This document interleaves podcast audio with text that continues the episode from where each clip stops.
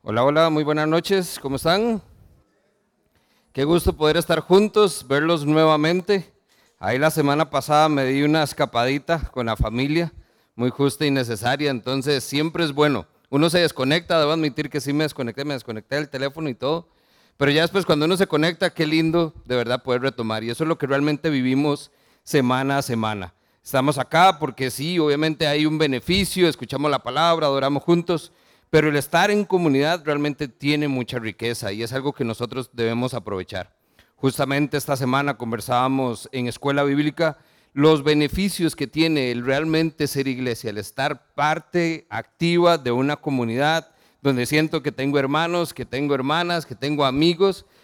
Más allá de poder tener alguien con quien conversar, es poder hacer vida juntos. Eso es realmente a lo que nos llamó nuestro Señor y damos gracias porque tenemos la oportunidad de hacerlo.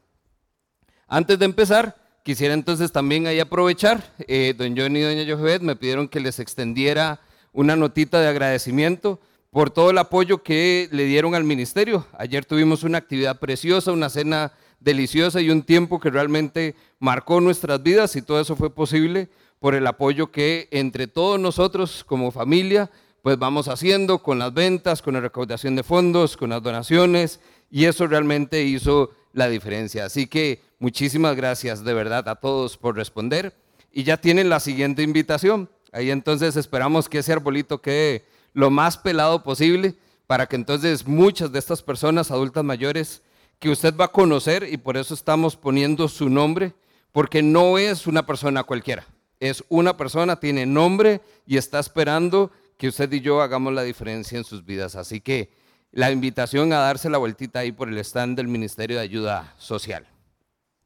Muy bien, el día de hoy tenemos entonces de esos temas que la verdad no peca, pero incomoda. La vida de nosotros como creyentes es hermosa. Es lo que estamos conversando, venimos felices, venimos contentos y por lo general como creyentes estamos bien. Hasta que alguien viene y nos hace la pregunta es, ¿y cómo va su vida en santidad? El tema de santidad siempre es un tema que entonces genera barrera, genera rechazo incluso de primera entrada. ¿Por qué? Porque si somos bien sinceros y tenemos que serlo, nunca estamos al día con Dios. No estamos en cuentas claras ahí al día, al minuto. Siempre hay algo que dijimos, siempre hay algo que hicimos, siempre hay algo que sucedió saliendo para acá o llegando acá y entonces siempre vamos a ver que hay un tema en nuestra conducta de la cual no estamos completamente eh, orgullosos. Y por eso, y rara vez escuchamos, a no ser que usted realmente lleve un discipulado con alguien donde tenga una rendición de cuenta sana, alguien que le pregunte, ¿y cómo está su vida en santidad? Realmente entonces todos pasamos aquí la prueba felices. Porque entonces ponemos nuestra mejor cara, nos vestimos de la mejor manera y todos asumimos que todo está bien. Pero lo cierto es que no siempre estamos bien. Siempre, aún como creyentes, hay algo con lo que tenemos que luchar. Hoy justamente estaba con el barbero y entonces él fue el que me comenzó el tema. Y él me comentaba entonces de un libro donde el autor, no siendo creyente, siempre plantea la pregunta de por qué es que nosotros, de verdad, aunque queramos portarnos bien, no podemos. Porque es que aunque de verdad queramos entregar nuestra vida a Dios, queramos llevar una vida de santidad, queramos ser como Jesús, queremos vivir como Él vivió, pero ¿por qué siempre hay algo que nos frena? ¿Por qué siempre hay algo que nos limita? Y eso entonces dio pie a la conversación de nosotros esta tarde, donde al final no hay una respuesta concreta. Y yo creo que usted puede coincidir con nosotros entonces. ¿Por qué nos cuesta tanto? Haga el checklist usted mismo. ¿Tiene el deseo? Claro que sí, quiero agradar a Dios. ¿Se esfuerza? Claro que sí, yo lo intento. Pero por alguna razón, siempre fallo otra vez. Una vez más cometo el error. Abrí la boca cuando no tenía que abrirla. Hice lo que no tenía que hacer, vi lo que no tenía que ver. Y ahí entonces nuestro remordimiento muchas veces que tratamos de compensarlo, como dice dicho, el que peca y reza empata, y entonces, pues ahí vamos, un día a la vez. Días buenos, días no tan buenos, en general la media, estamos bien con Dios y entonces seguimos como si nada. Pero lo cierto es que cuando reflexionamos en nuestra vida, podemos entonces pensar fácilmente que por el pecado en nuestra vida, que sabemos que existe, pues no somos tontos, sabemos y conocemos qué es, sentimos que entonces no somos santos. Que la santidad de la que entonces nos hablan las escrituras es una condición casi que inalcanzable. Y sabemos que eso es por mi debilidad humana. Sé que soy yo el que estoy fallando. Y aunque en verdad esto es cierto y hay algo de verdad en lo que estamos diciendo. Realmente lo que no estamos viendo también es que las exhortaciones que encontramos en las escrituras, también lo que nos hablan es de estar apartados y consagrados para Dios. Ahorita vamos a ver lo que es santidad. No realmente nos habla de llevar una vida de perfección. O como muchos creen, de tratar de alcanzar un nivel supremo de pureza, donde entonces usted vuelve a ver a todos los demás como si fueran los peores pecadores de este mundo. Sucedió. Recuerde, ¿qué fue lo que hicieron los fariseos? ¿Qué fue lo que le reprochó Jesús a los fariseos? Ustedes dicen que hacen, pero de por dentro están muertos. Tumbas blancas les dijo, por fuera todo lindísimo, pero por dentro muerte completa. Entonces muchos de nosotros no estamos lejos de ser esos fariseos. Creemos que entonces llevamos una vida agradable a Dios y por eso nos es más fácil señalar el pecado evidente que hay en la vida de otra persona. Nos es muy fácil emitir el juicio, de decir el, vio, vio lo que hizo y nos alarmamos y hacemos un burumbum. Pero nos olvidamos que todos estamos en el mismo proceso. No es un nivel. Usted no sabe a dónde tiene que llegar. La estatura donde nos comparan, dice, es a la estatura de Cristo. Y ahí entonces todos sabemos que estamos lejísimos. Pero de nuevo, no es una condición, es un proceso de santificación. El que comenzó tan buena obra la va a ir perfeccionando. Sabemos que estamos en esto. Así que, como dice Pablo, no es, creo yo, haberlo alcanzado ya. No se crea usted que de verdad está por encima de los demás. Porque esto es un tema que nos compete a todos. Si somos claros entonces, también tenemos que ver que solo Dios es infinita, independiente e inmutablemente santo. Si yo voy a atribuirme la santidad, no puedo, simplemente por compararme con Dios. Cuando veo que Dios es santo, y con frecuencia la Biblia nos habla de un Dios santo, es más, nos dice que Dios tiene un atributo de santidad, Él es santo. Y no solo es santo, dice Isaías que es tres veces santo. Ese es el Dios que conocemos. Y lo es porque en Él se halla la suma de todas las excelencias morales. Es la pureza absoluta. No hay la más leve sombra del pecado. Recuerde que Juan nos recuerda en su primera carta. Dios es luz y en Él no hay oscuridad. Nada, nada. Él es santo. Entonces tampoco lo que quiero que vean acá familia y es que podamos entender a dónde es que está marcada la cancha para nosotros. No se trata de un tema de perfección, porque perfecto, solo Dios. No se trata entonces de alcanzar esa perfección, porque la escritura me dice que es claro que eso va a pasar el día que Cristo regrese. Entonces, mientras tanto, ¿qué es lo que estamos llamados a hacer? Santos, apartados y consagrados para el Señor ese Dios, y lo digo entre comillas, que la mayoría de los cristianos aman, ese Dios que imaginamos como un anciano de días, de pelo blanco, de una túnica blanca, ese Dios que es tolerante, liberal, buena gente, benigno, aquel Dios que deja pasar fácilmente las cosas porque no las ve tan mal. Ese Dios no es Dios. El Dios que nos dice la Biblia es un Dios que dice que está aireado contra el impío, Salmo 7. Es un Dios que también es justo, sí es amoroso, pero también es justo.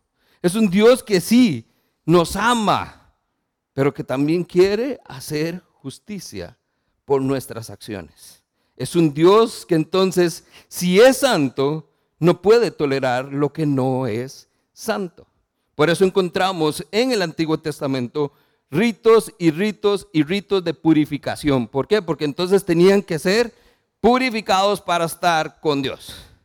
Y en el Nuevo Testamento ya dejamos los ritos, pero ¿qué es lo que encontramos? Una serie de exhortaciones a vivir en santidad. ¿Por qué? Porque si Dios efectivamente es un Padre que nos ama y queremos una relación con Él, no podemos esperar que la relación sea íntima y personal si Él es santo y nosotros todo lo contrario.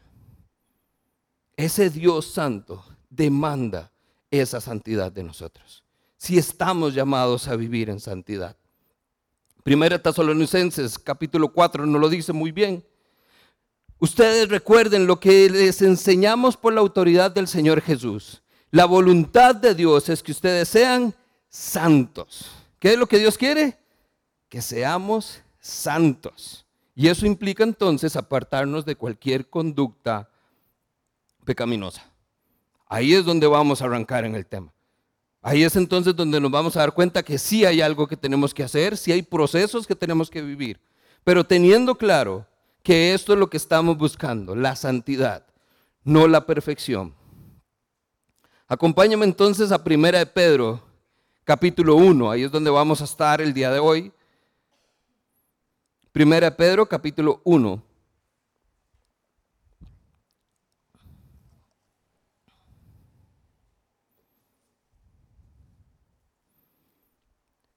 Estamos. Verso 15.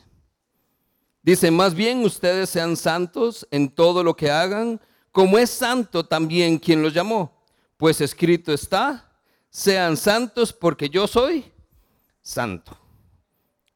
Muy buena base para comenzar el día de hoy. Pero les parece entonces si oramos y que sea el Espíritu entonces el que nos guíe a partir de este momento. Padre, bueno, damos gracias esta noche por la oportunidad de estar reunidos en tu nombre. Gracias por esta hermosa familia que nos has dado, Señor. Gracias porque de verdad podemos venir confiados delante del trono de la gracia, Señor. Pudiendo reconocer que somos pecadores, Señor. Pudiendo reconocer que nuestras actitudes, nuestros comportamientos, nuestra forma de vivir, Señor, no es necesariamente la que tú esperas y demandas de nosotros. Señor, nos permites llegar a ti sabiendo que somos pecadores, pero con una confianza plena de que en Cristo Jesús podemos encontrar salvación si nos mostramos de verdad con un corazón quebrantado y arrepentido delante de Él. Señor, permítenos entonces esta noche poder explorar las escrituras, poder recibir, Señor, estas exhortaciones a vivir en santidad. Señor, encontrando en tu palabra los pasos necesarios para poder lograrlo. Oramos esto en el nombre de Cristo Jesús. Y la iglesia dice, amén. Muy bien, entonces nos dice el texto, sean santos porque yo soy santo. Entonces vamos a comenzar por ahí, ser santos. Estamos llamados como creyentes a ser santos. La primera pregunta entonces que nos viene naturalmente es, ¿qué significa ser santo? En la Biblia encontramos dos vocablos que se refieren a la santidad uno en el Antiguo Testamento eh, en hebreo y otro en el Nuevo Testamento en griego. Sin embargo, los dos vocablos afirman exactamente lo mismo, significan lo mismo, algo apartado y consagrado para el Señor. Y apartado entonces es que lo tomo y lo cambio de lugar. Hay un reposicionamiento. ¿Por qué? Porque aquí no me sirve, me sirve aquí.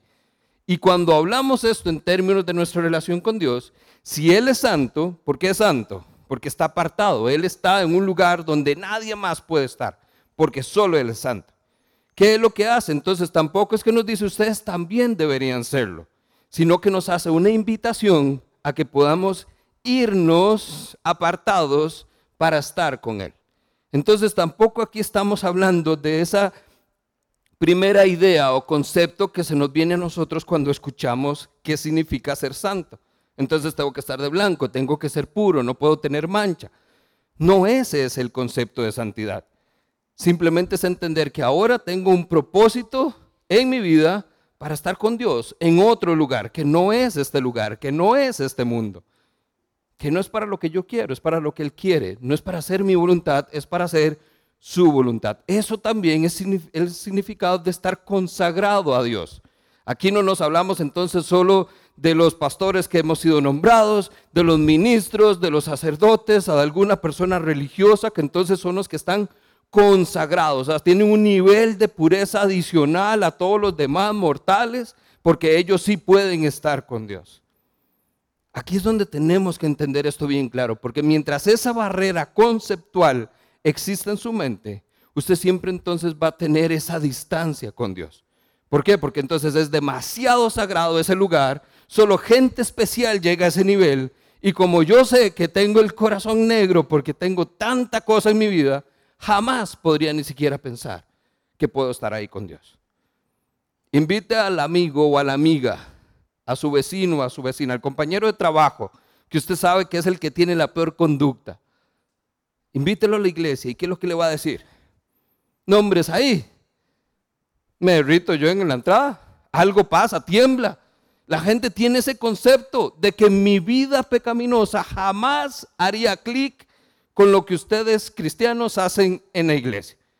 Eso es producto de estos conceptos erróneos es producto de creer que entonces esto es otro nivel de vida a los cuales muy pocos llegan a accesar. Esto es simplemente un tema de todos los días. Pero mientras lo entendamos bien, usted puede entonces eliminar esta barrera que de una u otra manera le separa de su Dios. Espiritualmente hablando, la santidad es un estado. Nosotros ya somos santos. ¿Por qué? Porque si usted creyó en Cristo Jesús, Usted ya ahora fue bautizado en el Espíritu Santo y usted tiene una vida eterna prometida por su sacrificio. Y ahora usted tiene acceso al Padre, usted puede estar con Dios y el Espíritu de Dios está en usted. Eso ya, así nomás, en la matemática simple dice usted ya es santo. No perfecto, perfecto ninguno, estamos claros, pero soy santo. ¿Por qué? Porque ya yo no soy como los demás. Y ahora yo soy diferente. Tengo una nueva vida en Cristo. Y esa nueva vida no es como cualquiera que nace y viene a este mundo. Nacemos en un mundo espiritual con un propósito espiritual apartados para el Señor. Soy santo. Materialmente hablando, es un proceso. Entonces eso es lo que nosotros vivimos como creyentes. También sabemos que la obra del Espíritu Santo va regenerando nuestra vida, va transformando nuestra vida. Hasta un punto donde, el texto famoso que ya leímos, nosotros, esa buena obra va a ir ser perfeccionada hasta el día en que Cristo vuelva. Es un proceso. Vuélvase usted a su antigua vida, cuando no conocía al Señor, ¿cómo era? Entonces usted se queda ahí pensando, híjole, pero es que eso hace tanto tiempo, es que eso era otra historia. Bueno, vuelva a ver ayer. Si usted se dispone, usted puede ver que hoy quizás fue una mejor persona que lo que fue ayer. O mañana, por los errores que cometió hoy, usted puede saber que puede ser una mejor persona que la que fue hoy. Ese es el proceso. Y ahora sabiendo que si el Espíritu Santo tiene riendas sueltas para que Él haga en mí su obra, yo voy a ser santificado para los propósitos de nuestro Dios. Soy santo pero también voy siendo santificado por la obra del Espíritu Santo. La santidad es el objetivo entonces de una nueva vida. Hemos hablado comúnmente de un nacer de nuevo, la famosa discusión de Nicodemo con Jesús. Pero ¿cómo es posible nacer de nuevo? Pues sí lo es. A partir de ese nacimiento en el Espíritu, nuestro propósito, nuestro anhelo, nuestro deseo, nuestra motivación diaria es agradar a Dios. Todo lo demás viene por añadidura. Pero todo debería partir por querer hacer lo que Dios le agrada. Que es difícil, ¿sí? Unas del club. Es complicado, un montón. Lo logramos siempre. No. Pero eso no quita que sea la esencia de lo que sabemos. Vea que estoy tocando temas, propósito, anhelo, deseo, motivación. O sea, es todo lo que está en el centro de lo que mueve a un ser humano a hacer o a hacer o hacer algo. Eso es entonces lo que nosotros tenemos que tener claro. Si vamos al texto, antes de ver esta declaración que nos hace Pedro en el versículo 15, obviamente vamos a tener un poquito de contexto. ¿Qué es lo que está diciendo Pedro? Vea que estamos comenzando una carta, Pedro se presenta y a partir del verso 3 y hasta el verso 12 Pedro comienza a hacer y a presentar algunas verdades. ¿Cuáles? Uno, hemos sido elegidos por Dios. hemos, hemos sido, perdón, nos ha sido dada una nueva esperanza. Verso 3. Tenemos una esperanza que es incorruptible y es una herencia, está garantizada, verso 4. Tenemos también una certeza de que aunque vayamos a sufrir por algún tiempo, versos 6 al 9, vamos a poder tener lo que fue prometido. Y tenemos entonces los profetas que lo anunciaron, lo que los predicadores proclamaron y lo que los ángeles alaban, versos 10 al 12. Una serie de verdades que usted comienza a hacer lista y entonces son como checks. Y usted dice, sí, sí, sí, sí, sí. Vea que entonces cuando es así, llegamos al verso 13. Acompáñeme al texto. El verso 13 comienza diciendo, por eso. ¿Por qué? Por todo lo que les acabo de decir, dice Pedro. Por estas verdades que hay en las escrituras. Por esa certeza que tengo, por esa convicción que tengo. Recuerde que a este punto Pedro ya está claro en el propósito en entender que Él es santo, Él fue apartado con un propósito en Cristo Jesús. Y entonces Él no está diciendo lo que se le ocurre, Él está diciendo lo que en su convicción hay, lo que muy dentro de su ser Él tiene clarísimo. Y por eso dice, por eso, por estas cosas.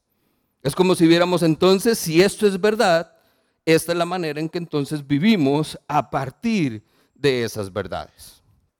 Vea lo que dice el verso 13. Vea que entonces estábamos en el 15. Vamos a completar esto que nos hacía falta. Dice el verso 13. Por eso, dispónganse para actuar con inteligencia. Tengan dominio propio. Pongan su esperanza completamente en la gracia que se les dará cuando se revele Jesucristo. Como hijos muy obedientes, no se amolden a los malos deseos que tenían antes, cuando ustedes vivían en la ignorancia. Más bien, viene el texto, sean santos en todo lo que hagan, como también es santo quien los llamó. Pues escrito está, sean santos como Dios, perdón, como yo soy santo. Entonces ahí es donde entendemos algunas cosas que entonces esta frase de sean santos, una exhortación sumamente puntual, sumamente directa, que nos pone a la acción, no es una recomendación, es algo que tenemos y no solo que hacer, sean santos. Entonces, ¿cómo? ¿Cómo llegamos a esto? Esto lo que estamos viendo entonces es el ser santos. Si Pedro lo que está diciendo es esto, ahora entonces vamos a pasar a esta segunda parte, cómo se vive en santidad. ¿Cómo entonces Pedro dice que estas verdades que él acaba de decir son una realidad en su vida y le permite vivir en santidad? La pregunta que nos haríamos entonces es cómo vivir para Cristo en un mundo en tinieblas. Porque vivir para Cristo aquí es facilísimo, ¿cierto? Aquí usted no tiene que preocuparse de cómo habla, aquí usted no tiene que preocuparse de lo que dice, aquí todos estamos entre los mismos. Algunos hacemos algunas cosas, otros hacen menos cosas, pero por lo general aquí es muy fácil ser cristiano. Nadie me va a decir nada, puedo usar palabritas de domingo, puedo leer mi Biblia y no pasa nada. Pero ¿cómo? ¿Cómo vivimos para Cristo allá afuera? En un mundo donde está oscuro. En un mundo donde usted lo primero que diga, vea, le caen mil personas que usted ni siquiera conoce. Postea algo en redes sociales. ¿Quiénes comentan?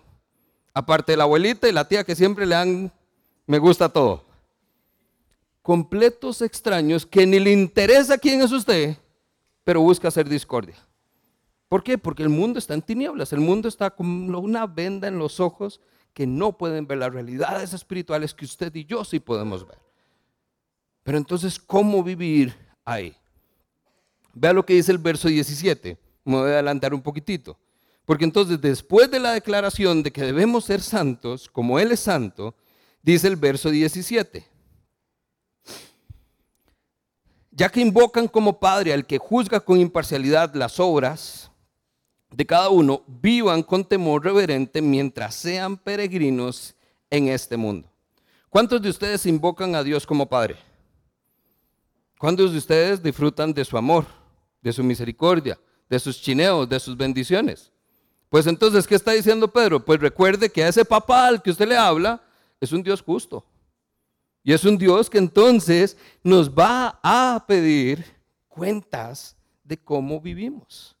Y entonces Pedro tira ahí de una vez el consejo. Vivan con temor reverente. De nuevo, el principio de la sabiduría es el temor a Dios. Ese temor no es miedo, tampoco téngale miedo porque Dios no es un ser malo que está de malas hoy y entonces como usted no se lo pidió como quería, se le va a venir el castigo encima. No es ese. Es ese temor reverente de respeto, de reconocer quién es Él, que es santo, que es tres veces santo, que demanda justicia al final, pero que hoy está dispuesto a recibirme con brazos abiertos. Para decirme, sí, papito, te equivocaste. Pero aquí está la salida. Aquí está la oportunidad. Arrepiéntete. Ese es el verdadero temor reverente con que un creyente vive hacia ese Dios que es santo. No es miedo, es nada más que yo sé quién es mi papá. Algunos principios entonces de una vida santa. Me devuelvo al verso 13, porque cuando leemos ese contexto de esta declaración, nosotros tenemos que ver algunas cosas interesantes que Pedro nos puede mostrar, muy prácticos hoy. Así que le invito a que tome nota. Dice el verso 13, por eso dispóngase para actuar con, ¿qué dice? Con inteligencia. Con inteligencia. Entonces actúe. Ya todos sabemos que eso hay que hacerlo, ¿no? Lo vimos, de hecho esta es como la parte complementaria de hace como tres semanas que vimos el tema de la sabiduría. Somos sabios, no solo prudentes, hoy estamos hablando de ser santos, no necesariamente ser perfectos. Pues entonces la sabiduría lo que nos dice es que usted tiene que tomar decisiones sabias, pero ahora también dice con inteligencia, sepa lo que está haciendo. La reina Valera habla de que ciñamos nuestros lomos con el entendimiento. ¿Eso qué es?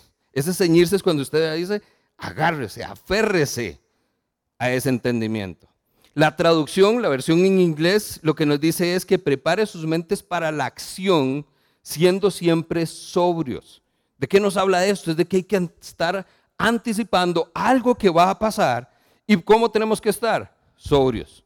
¿Qué es sobrio? No es que entonces ese es alcohólico, no es que estemos perdidos, es que usted esté enfocado en las cosas que Dios va a hacer. Esté atento, esté expectante de lo que Dios va a hacer. Pero ahí andamos algunos, ¿verdad? Pensando en todo, excepto en lo que Dios realmente está haciendo en mi vida. Por eso más de una vez usted escucha a alguien y parece que le llegó la bendición y ni cuenta se va porque no estamos atentos. Uno de los primeros principios en una vida santa es prepare su mente. ¿A dónde pierde usted sus primeras batallas? En la mente. Ojo, no está diciendo aquí, haga algo con su mente. No está todavía diciéndonos que la renueve. No está todavía diciendo cámbiela. No está todavía diciendo qué es lo que hay que hacer ahí adentro. ¿Cuál es el primer principio que nos muestra Pedro? Prepárese. Así como usted se prepara para un examen, se prepara para algo que va a hacer. Si está haciendo alguna receta, ahora que estamos en época de Navidad, usted prepara todos los ingredientes, va al súper, se asegura que tiene lo que ocupa. Ese nivel de preparación es, estoy ya listo para lo que Dios va a hacer. Prepare su mente. Número dos, dice el verso 14, Pedro, moldee su conducta. ¿Qué nos está diciendo? Como hijos obedientes, no se amolden a los malos deseos que tenían antes. ¿Cuándo antes? Vea qué lindo. Cuando vivían en ignorancia. Antes sí. Más de uno pudimos haber, de hecho, usado esa excusa. Yo no sabía. A mí nadie nunca me dijo. Por eso hice lo que hice. Pero cuando ya yo conozco la verdad, la excusa no aplica. Por eso dice Pedro, moldee su conducta. Ya no siga como era antes, en ignorancia. Antes le perdono que no sabía, pero ahora usted sabe. ¿Y entonces qué es? Moldee su conducta. ¿Como hijos qué? Obedientes. ¿Se da cuenta entonces? Aquí viene como un caminito paralelo. Una vida en santidad es el resultado de una vida en obediencia. Si usted hace lo que Dios quiere y se mantiene en los caminos del Señor, usted no va para ningún otro lado. La santidad va a estar ahí. Pero si usted comienza a hacer lo que quiere y comienza a tomar todas las tajantes que le ofrece la vida, no extrañamente estamos a veces sumamente perdidos de nuestro camino, de lo que sabemos que es lo que Dios nos ha llamado. ¿Cuál es la conformidad de este mundo? ¿Cuál es el patrón que hace que mi vida se parezca mucho a todos los demás? Dicho de otra manera es, ¿de qué manera diferente vive usted que hace que otros le llame la atención? De la misma manera en que aquí incluso no podemos distinguir quién es el que anda mal portado y quién no. ¿Por qué? Porque aquí todos estamos pareciendo santos. Afuera todos parecemos del mundo. No hay diferencia. Y por eso en alguna conversación usted algo dice, algo pasó y dice, ah, usted es creyente, usted va a la iglesia.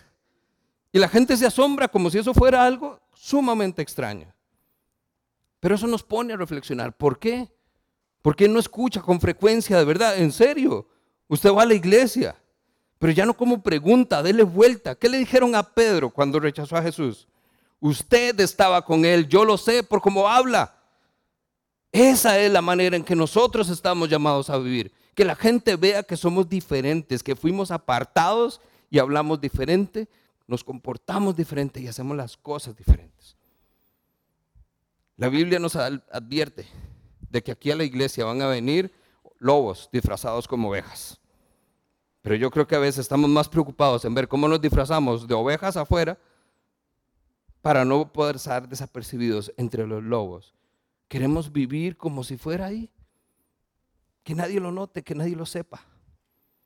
¿Por qué? Porque no nos gusta la confrontación. ¿Cómo está su vida en santidad? Y ahí nos exponemos y no nos gusta. Y nos vamos. Hasta ahí llega la santidad. Número tres, tengo que entonces preparar mi mente, moldear la conducta y además tengo que enfocarme en su voluntad.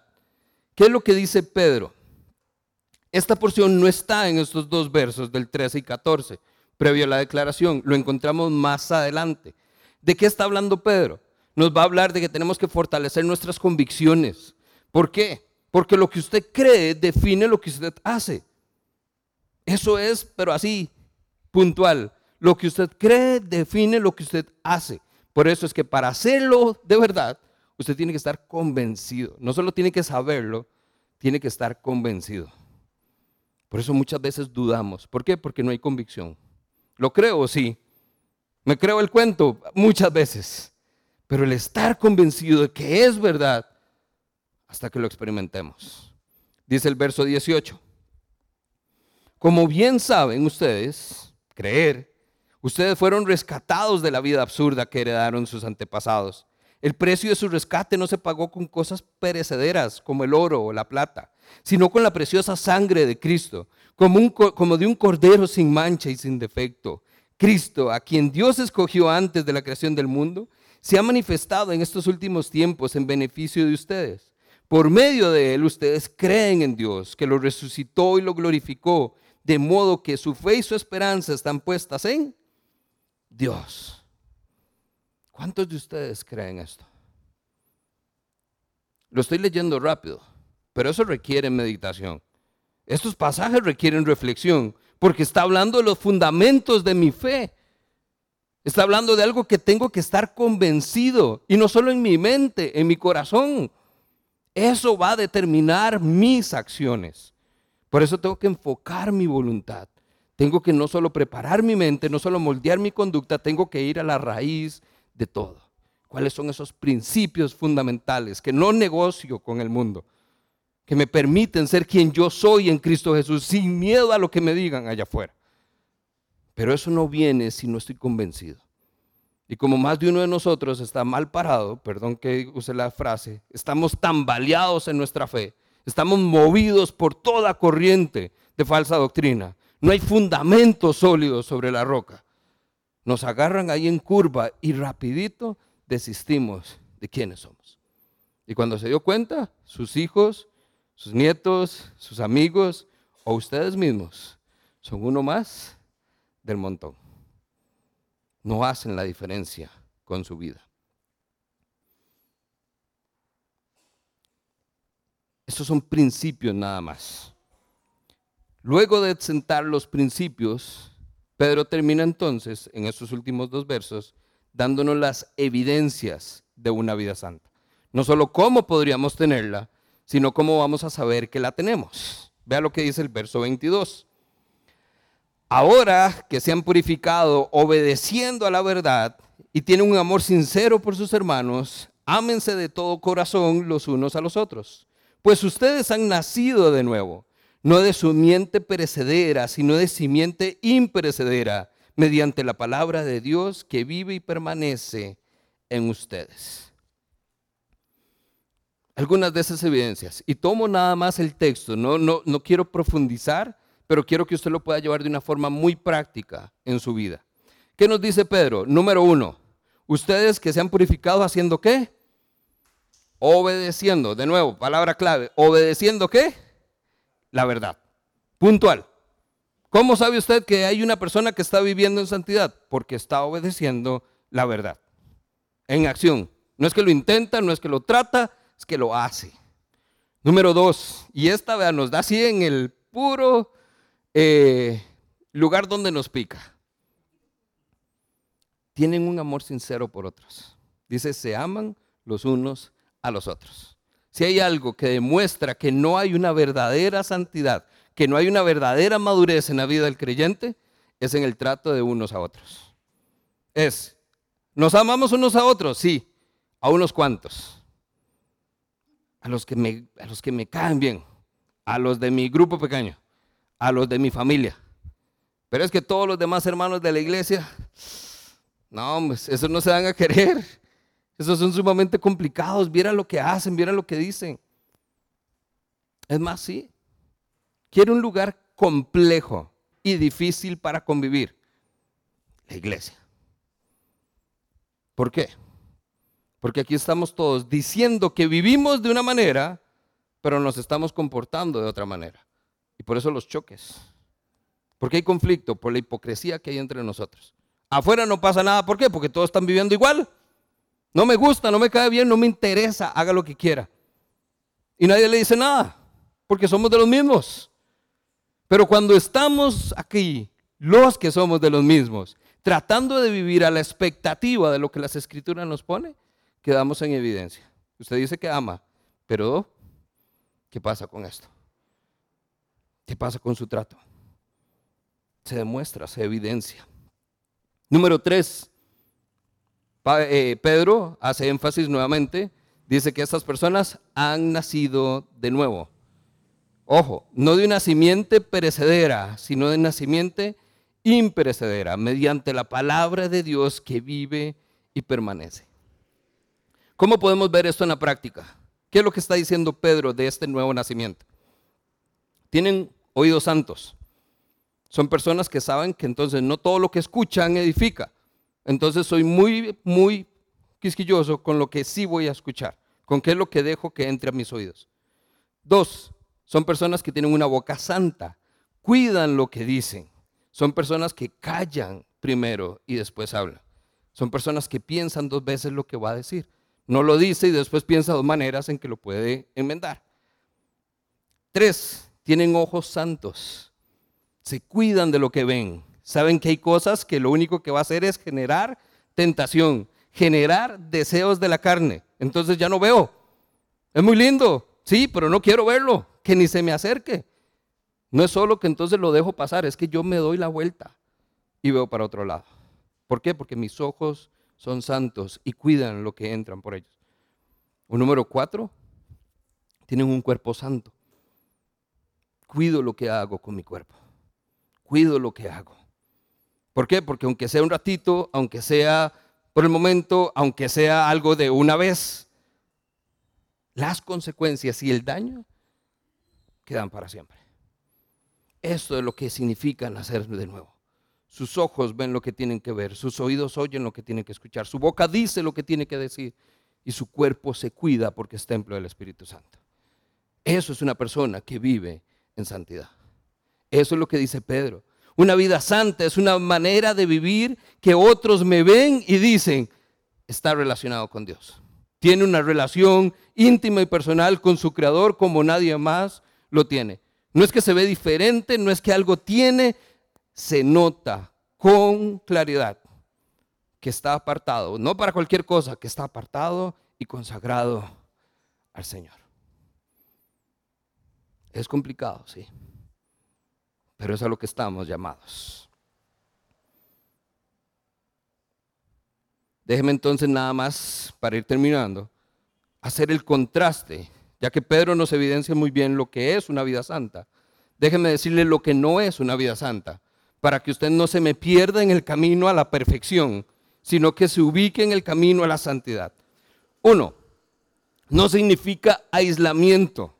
Usted escuchará a algunos creyentes decir, yo por eso no voy a bares, yo por eso no voy a fiestas, yo por eso no me mezclo con los vecinos, porque esa es gente impía. No se trata de aislamiento, sí hay un distanciamiento, sí tenemos que mantener la distancia. No tengo que estar donde no me edifica. Pero no se trata de aislarme de este mundo.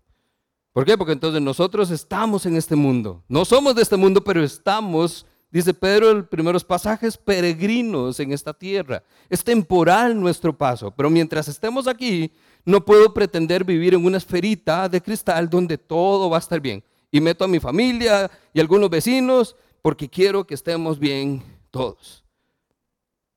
Tenemos que ser luz en ese mundo de tinieblas. No se aísle solamente. Distánciese, pero no se aísle. Número dos, la vida santa no es pureza. Esto no estamos hablando de un estándar moral extremo que todos podemos alcanzar. Vea lo que dice Mateo 5:8, bienaventurados los, de limpio corazón, porque ellos verán a Dios. No dicen los que tienen un corazón perfecto, no dicen los que entonces nunca han cometido pecado. Son los que tienen un corazón limpio los que verán a Dios y serán dichosos. Lo que a nosotros nos falta ver es que hay en el corazón una necesidad de ser santificado, de ser consagrado al Señor. Le hemos entregado mi vida, le he entregado mis finanzas, le he entregado mi familia, pero no le he entregado mi corazón. No dejo todavía que entre ahí a ese lugar y termine de hacer su obra. Un número tres, una vida santa no es una vida de perfección. Y lo hago muy claro porque este es el tema que viene reducir, porque lo que sigo viendo es gente que trata de alcanzar una perfección que no nos lleva a ningún lado. Filipenses 1.6, estoy convencido de esto, el que comenzó tan buena obra en ustedes, la irá perfeccionando hasta el día en que Cristo venga. Un proceso, la irá perfeccionando. La ha perfeccionado, la está perfeccionando y la va a seguir perfeccionando mañana. Tiempo pasado, presente y futuro. Sigue hasta el día en que Cristo vuelva. Ese proceso de santificación tiene un único objetivo, es que yo pueda ser como Cristo ser como mi Señor, no alcanzar un estatus élite de perfección como muchos creen tener. No se trata de ser como los escribas y fariseos. No se trata de vestirme de cierta manera, de irme a las plazas y orar de cierta manera. Es de ser como Cristo. Termino entonces. Tres ideas con las cuales usted puede llevarse la tareita y hacerlo en casa. Número uno, la santidad aplica en toda nuestra vida. Muchas veces hablamos de santidad, ah, no, es que eso es para la parte sexual, es para entonces las relaciones inapropiadas, es para un tema ahí específico. No. ¿Qué dice Pedro? Más bien sean ustedes santos en todo lo que hagan. La Reina Valera me encanta todavía más.